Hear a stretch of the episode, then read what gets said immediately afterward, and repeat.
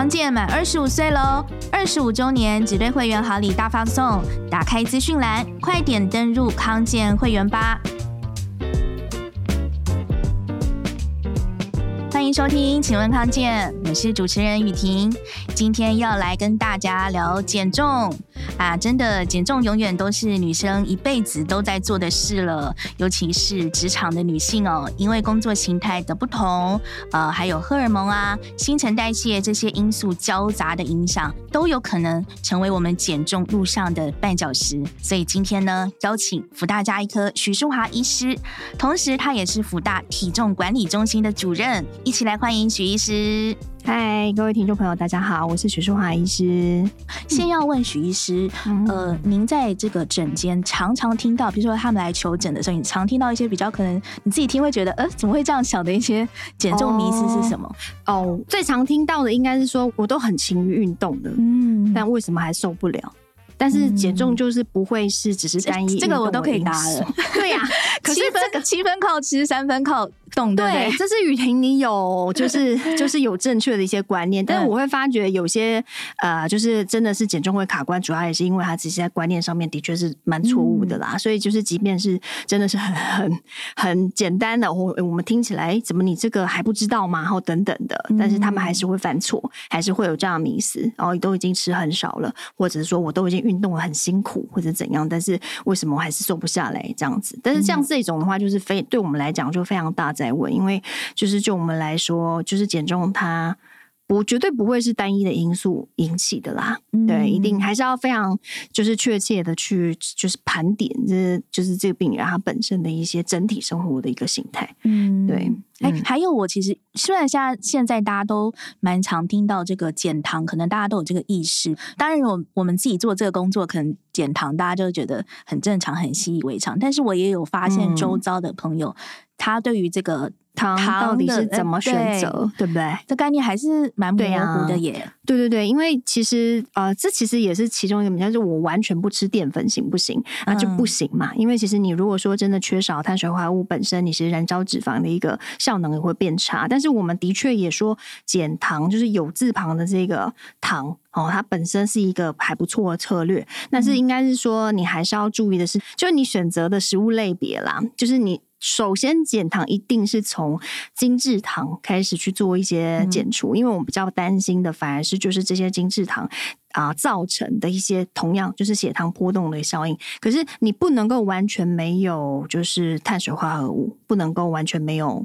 糖分哦，油脂肪的这个糖，原因是因为刚刚讲过，就是你我如果完全到一个非常追生酮啊，或者是极低碳的这种饮食的话，其实就是比如说人的确会变得比较容易暴躁啊，然后你脑袋也不好使啊，因为其实你脑袋里面它就是。主要在消耗能量就是葡萄糖，所以、嗯、呃很多原因都是跟你讲说，你千万不能够完全没有碳水化合物，但是你可以去选择就是比较好的纤维质比较多、比较不容易让血糖波动的这些碳水化合物，然后来搭配你的那个减糖的目的，这样子。嗯，嗯，所以真的是迷思蛮多的，特别是针对在职场女性的部分，关于大家的比如说体脂肪啊，或者说哎小腹的问题，为什么永远都减不了小腹呢？这些都要帮大家一一来破解哦。首先第一个迷思。在这个脂肪的部分，我觉得，我想大家可能都有听过说有皮下脂肪跟这个内脏脂肪哦。待会再请医师帮我们解释说到底差在哪里。嗯、但是可能有一个说法是说，哎，好像女生胖都胖在皮下脂肪，男生呢大部分胖在内脏脂肪，这个是真的吗？没有没有，应该是说，呃，首先皮下脂肪其实就是您去掐，就是你去掐掐得到肉，你掐得到的。因为其实我们内脏本来还是需要有适量的一些脂肪来提供我们这些器官本身它位置要对，有这些适量的脂肪的话，本身如果说你有些碰撞或者是外力，它也是一个缓冲啊、哦、等等的一个保护的机制嘛。嗯、对，所以内脏脂肪是需要有适度的，就是正常健康的范围，这个其实也是必要的，你也不能完全没有它。刚刚那个问题应该是说，女生如果说同样啦，baby 小 baby 生下来的话，女婴。比起男婴来讲，的确，他的皮下脂肪本来的含量就会比较多。或者这个迷思，应该要讲说，你如果硬要讲男生他比女生有一些，如果排除疾病的层面不讲，他比男他比女生还更有减重上的优势的话，这的确是对的啦。就是男生本身的话，他减重优势是比较高的。因为其实我们根据国外的一些研究，其实也有跟你讲说，就是男性本身他非脂肪的这些组成的比例也比较高，比如说他的肌肉组织、骨骼组织等等的，它比例就比较高。所以他的基代如果同年龄或者同样 BMI 来讲的话，其实他基代本来就是会比较高一点，基础代谢率。啊，对对对对，就就是基础代谢率，因为他们还是有比较高成分的一些肌肉跟骨骼量嘛，然后其实就是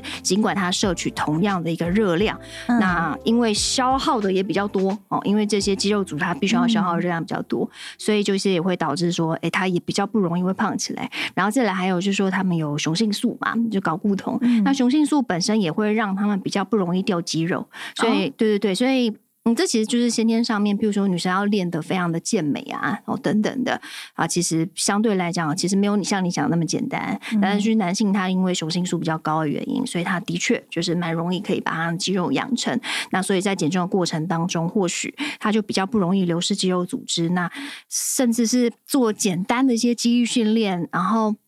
他就可以 keep 得很好，甚至有增肌的一个效果，所以这当然就是男性他在减重上面、减脂上面的优势啦。就相对于女生来讲的话，嗯，对，我真的有听过很多例子，是比如说有朋友要拍那个婚纱照，嗯，然后新郎跟新娘一起减肥，然后 就拍婚纱照之前，男就是男女双方一起减肥，然后 男生好像 大概一两个礼拜稍微顺利克制一下就瘦下来，这个女生就男女生觉得比较辛苦一点，只能请。那个就是婚纱厂商那边修片 一下，修片稍微勤快一点。对，不过当然也是有那种，比如说呃，那个女生坐月子啊，然后或者是跟着老，然后就是那个老公跟着老婆一起胖的啦什么的。嗯、所以我觉得哦，很好啊，就是互相互相承担，互相承担。好，所以第一个迷思哦，呃，女生胖都胖在皮下脂肪，男生胖在内脏脂肪，这个是错的哦。没有没有没有，嗯，对，但是。男生确实在减重上可能又比女生多一点点优一点的优势，但是。嗯这就代表你就要放弃了吗？啊，我们没有要跟男生比嘛，啊，就是 对啊，我们要跟自己比，对对，所以就继续帮帮大家破解更多的迷思哦。嗯，刚刚已经讲到说，哎，女生减重的部分可能有会比男生稍微再辛苦一点点，那尤其是在小腹的部分，哦，我觉得包括很多已经就是很瘦的女生了，嗯，然后她还是应该，我想应该蛮少女生会很。很大方说，对我我小腹，啊、我小腹超平坦的，应该、哦、大家都还是会希望自己平坦又更平坦，对，有一点突出都会觉得有点碍眼。对对对，我想可能应该绝大多数的女生都会觉得，好像自己都还是有点小腹。嗯、这个小腹为什么好像是真的很难甩开吗？还是我这是我们的心理因素？好，我觉得应该是说，我们还是要辨辨明哦，就是说您这个小腹到底。是什么？哦，小腹也有很多种，因为就是你看腹腔这边的话，第一可有可能是真的是。呃，你这边的器官啦，要不就是真的是脂肪，要不然就是肌肉层的问题，然后要不然就是您内脏，就是肠子本身，如果说它真的是呃太过膨胀啊，或等等的，而造成的就是比较往外凸的问题。我们来呃稍微解说一下，就是有一些人他的那个小腹比较不够平坦，有可能真的是比较暂时性的，比如说他比较容易胀气，或者说有一些就是长期便秘而导致的宿便累积等等的，那这本来只是其中一个小腹突出的原因。那再来第二个的话。则是说，有些人他是平常的姿势不够正确，比如说他常常会，我们常说你在走路，然后那姿势你要收小腹，肌肉本身的那个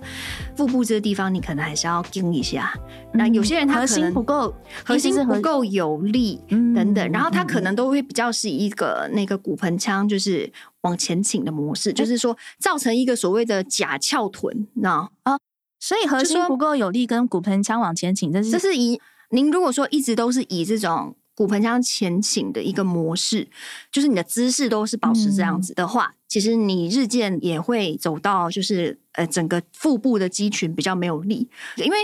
呃我不知道大家知不知道什么叫骨盆前倾？骨盆前倾，我好奇是你先天就是这样，还是说这是后天造成？是你的姿势的关系。像是有一些女生她，她她其实就是放任她肚子往前凸，然后臀部往后翘。的一个所谓的骨盆前倾是指这样的形式。那通常来讲，像这样子，比如说我们在久坐的情况之下，因为久坐其实有时候工作下来，你很难去注意到说你自己有没有稍微把肚子顶一下，然后就是稍微往内收。嗯。就大家现在也可以感觉一下，就是说你往做的时候，然后稍微就是就有一个比较挺直的一个姿势去做，嗯、其实你的腹部很自然。我现在完全是瘫瘫软在椅子上，而且其他的那个听众朋友，你可以自己 设想一下，就是你整个就是比较挺直的一个状态，肚子其实是自然往前，然后臀部是往后翘的。那有些人就以为说哦，这样子就是说我们臀部的曲线很明显，但是其实没有没有没有，就是我们还是必须要呃知道，就是说。呃，这个很好测试啊，你去那个贴墙站一下。嗯，贴墙站的时候，通常来讲哦，你那个或者是你躺着的时候，如果说你的背部有一块，那就是没有办法贴合，或者是说离距距离那个墙的距离太太远。嗯，比如说你一个拳头这样的过去，就是很。那通常来讲，是代表你这个姿势是比较是属于骨盆腔前倾的姿势。那其实这并不是我们鼓励的姿势。嗯、其实，在骨盆腔前倾的这个过程当中，你的腹部是会忘记要收、要用力。所以你自己自己可以调回来吗？可以啊，这可以啊。就是你腹部有没有在用力，然后让它维持是属于比较就是平坦的一个。你你的肌肉腹肌本身，它其实就是你身体最。最自然的马甲，嗯，它就是最自然的一个马甲。所以你如果说肌肉有力，然后腹横肌、腹直肌这些肌群是有力气的话，基本上你应该肚子不会凸到哪里去。嗯、那有一群就是像是产后的妈妈，她其实会非常沮丧，说她明明就体重也没有很重，但她为什么就是老是好像肚子就突突的在那边？嗯、那主要也是因为经过生产了以后，不管您是怎样的生产模式啊，自然产还是说剖腹产，那本身的一个腹直肌它因为被撑了很久了，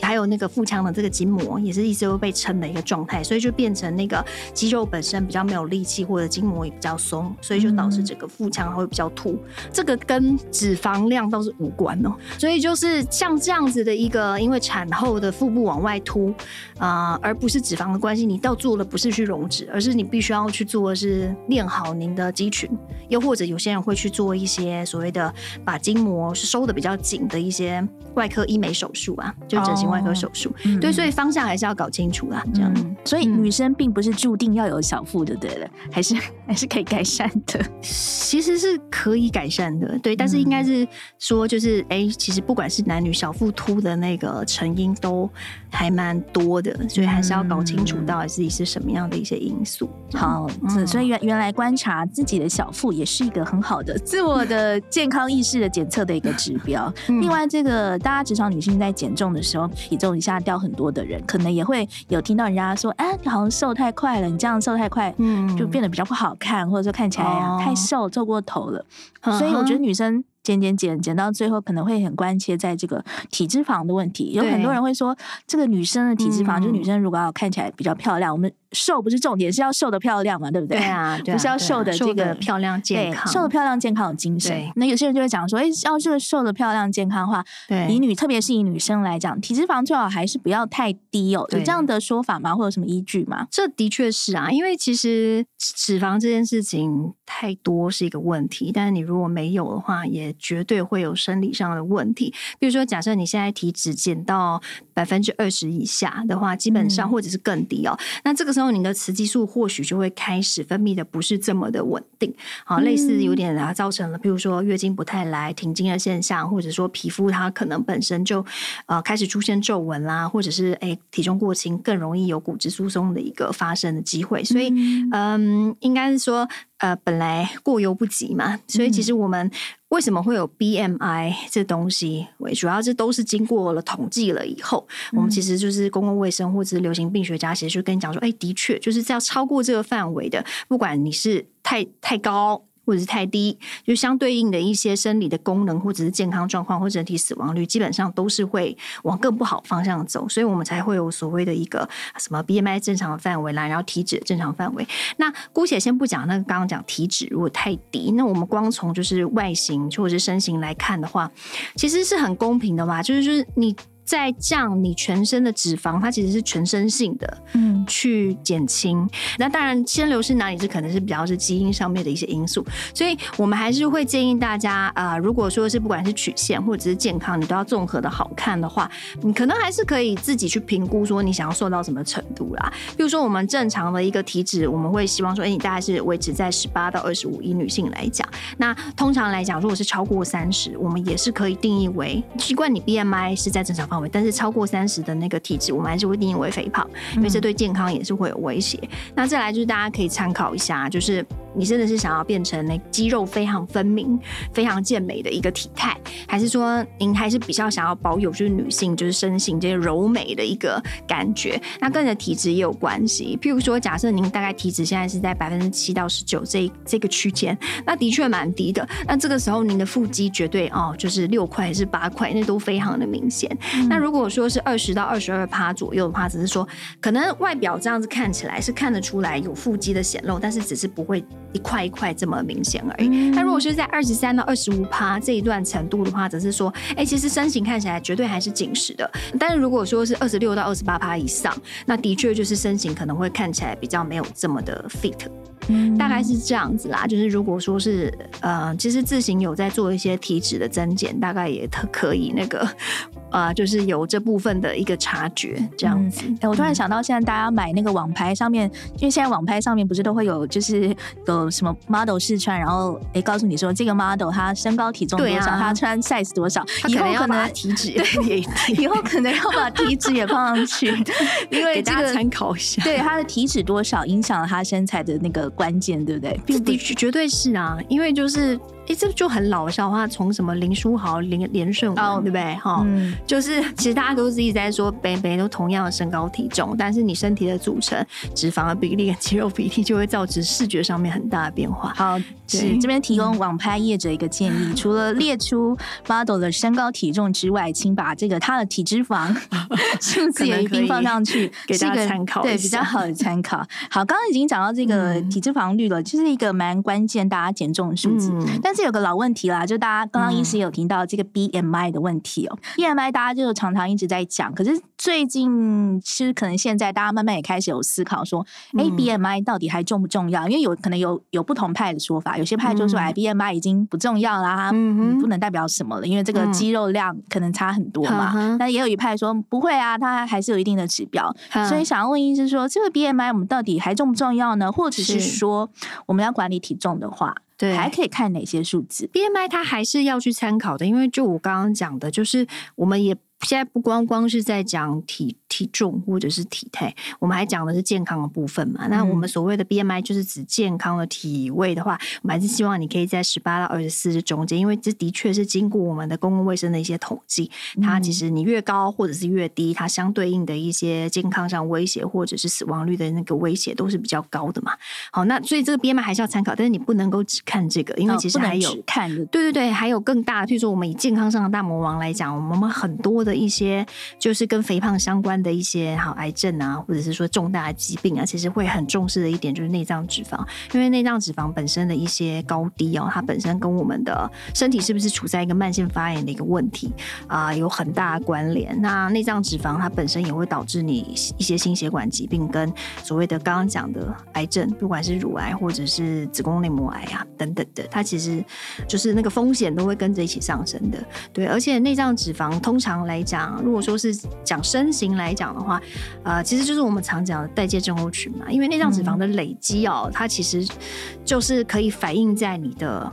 腹围跟腰围上面，所以如果说目前腰围的确男性超过九十公分，女性超过八十公分，这其实也是代表不只是好不好看外外观的问题，其实还代表着就是你健康上面一定出了一些状况。对，所以其实一颗好的身体组成的分析仪的话，其实它可以大致的利用电阻的一个方式去帮你估算你这一次这一公斤两公斤的增减是脂肪掉了多少，肌肉掉了多少，那就是按你的基础代谢率大概是多少。所以这其实是我们其他在真的做体重管理上面，一定会要看的数字，因为它不是数字的问题，而是更多是值的问题。因为就像我们讲，你在每次减重过，假设哎，你现在大家都看那个数字还是蛮直观的啦。然后我今天大概哦呃这一周我就减了一两公斤，很开心。可是这一两公斤，其实说老实话，就是嗯。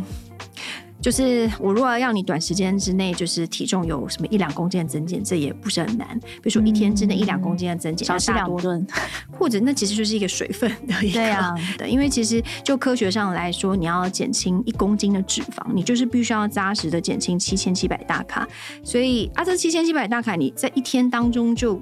就做到的话，那其实是一件很恐怖的事情。嗯，对，所以还是要回归理性跟客观，就是说到底您减轻的内容是单纯水分跟肌肉，还是真的是我们在意的一个脂肪量？这样子，刚刚说的那些数据都一定要家用体脂机都可以测到，还是说我一定真的要去门诊啊，或者是它会有不同的一些校正跟那个准确度，但是重点是就是你有一个这样正确的观念，知道就是说你其实是要减脂。啊，然后再来就是它的整个呃，就是趋势上面来讲，也如你所想的，应该是要确切的把脂肪一寸一寸的去减掉。那这个是我们希望可以透过正确的观念去督促你自己的啦。嗯，是想最后想请许医师给职场女性一个最佳的一个综合性的减重方案哦，嗯、可以从比如说饮食啊、睡眠啊，嗯、还有这个运动各方面综合性的，还有心理层面啦，给大家一个比较精简的一个方案。好啊，我们就因为。我觉得减重其实就是你能够持之以恒，然后对的一个方式持之以恒，然后做成就原子习惯嘛，你就可以得到一个呃长期的效益这样子。所以啊、第一，如果说您常常忘了喝水。哦，因为其实工作有时候你可能到了口干舌燥，然后才突然去买水或手摇饮来喝，那其实都已经身体闹水荒一段时间了。而且我们在体重管理上面来讲，本来就希望大家可以有足够的水分摄取。所以如果可以的话，你可以在你的办公桌啊摆一个，哎，一个杯子就很高，譬如说一千 CC 或者什么，然后你就规定你自己每天就必须要喝到多少量。嗯嗯。哦，这个是一个就是可以自我督促的一个方法。然后另外在饮食上面呢，或许真的你顺序可以稍微调。调一下哦，因为其实我们在。本来也就知道说，你去吃这些东西，它不是只有食物给你热量，其实本身你消化这些食物也是需要付出热量，对啊，所以就是其实，在进食上面，我们的确或许有一些小撇步可以让你这个过程当中血糖恒定，然后可以有更多一些呃身体去消化这些食物的一个热量方面的一个付出，所以你的哎，那通常给大家猜一下好了啦，就是同样重量的那个碳水化合物啊，然后肌啊蛋白质还有脂肪。你觉得你去消耗什么东西，它会付出，你身体会付出比较多能量？应该蛋白质，对，没错，你真的是有念过书，不小心答对了，这很好。所以其实我们如果说你的那个肾功能啊，或者啊肝功能没有什么太过异常的话，嗯、其实就是又要维持肌肉一定的一个啊、呃，就是一定的量啊，我们还是会建议说，可能在饮食当中，你的蛋白质就是不能够获缺的、嗯、这样子。所以你在饮食当中，或许你可以采取，譬如说像是菜呀、啊，或者是清淡的这些汤。啊，或者是餐前你先喝个水，可能会以这样这样的方式，就是啊。啊，先青菜，然后再来再汤，然后再来的话，你就可以开始摄取蛋白质，嗯、然后再来再把这些淀粉，好，或者是啊，就是好的一些淀粉类摆在后面。所以这大概就是第二个那个小小的一些啊变化，然后可以带来的一些效益。嗯、可是重点还是说，就是不要狼吞虎咽嘛，就是还是要慢慢吃。嗯、对，那再来的话，就是千万不要熬夜，嗯、就是基本上还是必须要最好可以睡满六到七个小时，而且就是其实您如果熬夜的话，你的。饥饿素真的就是会上升，嗯、就是你如果熬夜的话，你身体这个时候真的饥饿素上升，会想要让你去吃更多垃圾食物。嗯、对，那所以其实呃没事就赶快睡觉，就是不 啊。当然啦，哎、欸，其实我现在又觉得，大家如果想要那个 me time 的话，你哎、嗯，算了，我自己都做不到，你可以早早点起来。其实我我是哎、欸。哎，对呀，我是很早起。哦，那太好了。雨婷就是，对对对，他教我，对，你要有你的 me time，早上也没有谁在吵你。对，我是把它移到早上。是，我要跟你学习，这个我常常自己都要说，但是却没有做到哈。我们就早上早点起来，享受那个 me time。然后再来就是，呃，你真不知道自己为什么吃了怎样，然后你还会啊。不如预期的减重成效，那请你把你到底吃了什么东西，你先把它记下来，因为搞不好第一步你把它记下来以后，其实你再看一看，你就会有一个 略知一二。那要你真是看不出来，你就带到医院来给医师看，或者是给营养师看。对，因为其实很多我们听了还蛮多，就是我都吃很少了，或者是怎样怎样。但是其实有时候真的不如你想象的这样啦。好，嗯、那再来还有就是推荐大家的一些运动。你如果真的是那种不太想，因为我们运动是很。运动是一个很 有 program，就是哎，你可能多长时间之内，你的心跳要达到几下以上，就是它其实是一种训练。啊、嗯哦，那你如果不能增加运动，你一定要增加活动量，嗯、因为其实增加活动量，现在的成效也堪比，譬如说像是哎，你可能一周什么一百五十分钟、哦就是，不一定要做到这么高强度的运动的。你你可以多增加平时的那些活，嗯、因为你的那个每日身体的这些能量的消耗，跟你日常的这个生活形态绝对是有非常大的关系。嗯、所以其实一样嘛，就是最简单的一个模式是，现在其实大家的手机里面都有那种步行的一个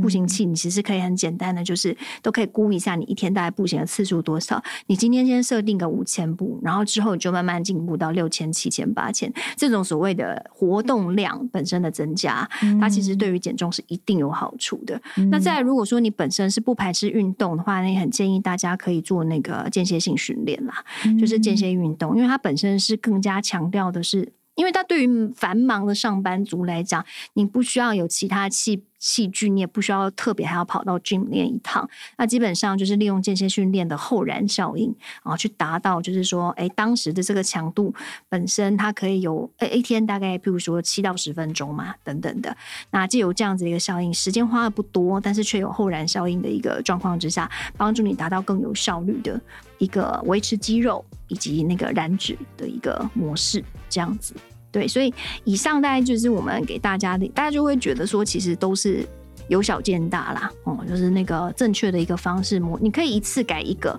改一点，一次改一两条，然后每一个礼拜多增加一条，然后让自己维持这样的习惯。同样一个习惯养成就是三周以上嘛，嗯、对啊。那你养成这个习惯之后，哎，其实就是会觉得，其实就是非常的受用。嗯，嗯好，刚刚讲到这么多点，非常感谢徐医师。我是最后加码再给大家一条啦，就刚刚讲到不要熬夜的部分，我自己真的 我都是早上追剧，我讲真的啊，是是是，对，这也不难调，你就可以发觉，对，一早改到早上，早上追。剧啊，或者听听我们的 podcast，然后就是一早就吸收很多这个轻轻松松的吸收健康知识，对不对？那希望大家都可以吸收起来，相信对大家就算是不减重，对你全身心的健康都是一个很好的，嗯，很好的知识。再次感谢徐医师，谢谢云婷，谢谢谢谢。好，那我们就下次再见啦，拜拜。